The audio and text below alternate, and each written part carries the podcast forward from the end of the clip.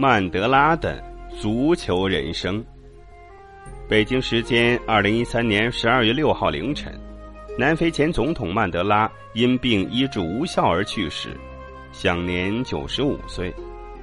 英国首相卡梅伦代表政坛领袖致哀悼，世界从此失去了一盏明灯。对于足球界，又何尝不是如此呢？曼德拉的一生都与足球有着不解之缘。早在被囚禁于罗本岛的时候，曼德拉就曾和狱友一道呼吁让犯人获得组织足球赛的权利。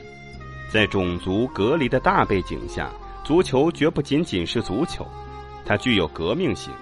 正如不仅仅是一项运动，《足球与种族隔离》一书的作者科尔所言，一场周末进行的足球比赛意味着囚犯保存了自己的尊严。在曼德拉看来，体育是实现南非种族和解梦想的重要媒介。一九九五年，他通过橄榄球世界杯让南非的不同种族得到彼此间难得的尊重和理解。二零一零年。为了消除国内不同种族间日渐抬头的矛盾，并团聚力量，他又尽最大努力为南非带来了世界杯。那时的南非正遭受经济下滑、高失业率、高犯罪率和贫富差距大幅拉大等社会问题的沉重压力。在如此严峻的经济形势下，倾全国之力拨巨款办一次世界杯，是否值得呢？在接受国际足联采访的时候，曼德拉这样回答：“足球不仅仅是一项运动，这项运动所激发出来的力量、激情和健身精神，让我们能够获得反抗自身生存环境的动力和胜利感。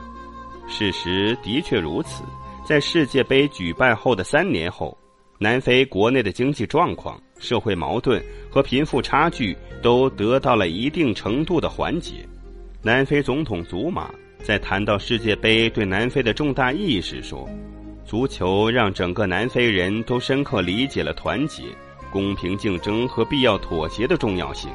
世界杯并不能掩盖所有问题，但是它教会了大家很多东西。作为南非最具影响力的精神领袖，曼德拉也是诸多足坛巨星最为尊敬的偶像。”一九八七年。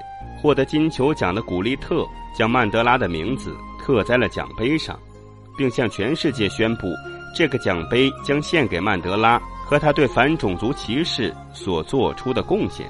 当今世界足坛的两代偶像贝克汉姆和 C 罗也都有幸与曼德拉进行了近距离接触。在面对这位慈祥的老者时，这两位在足球圈呼风唤雨的骄子紧张的像个孩子。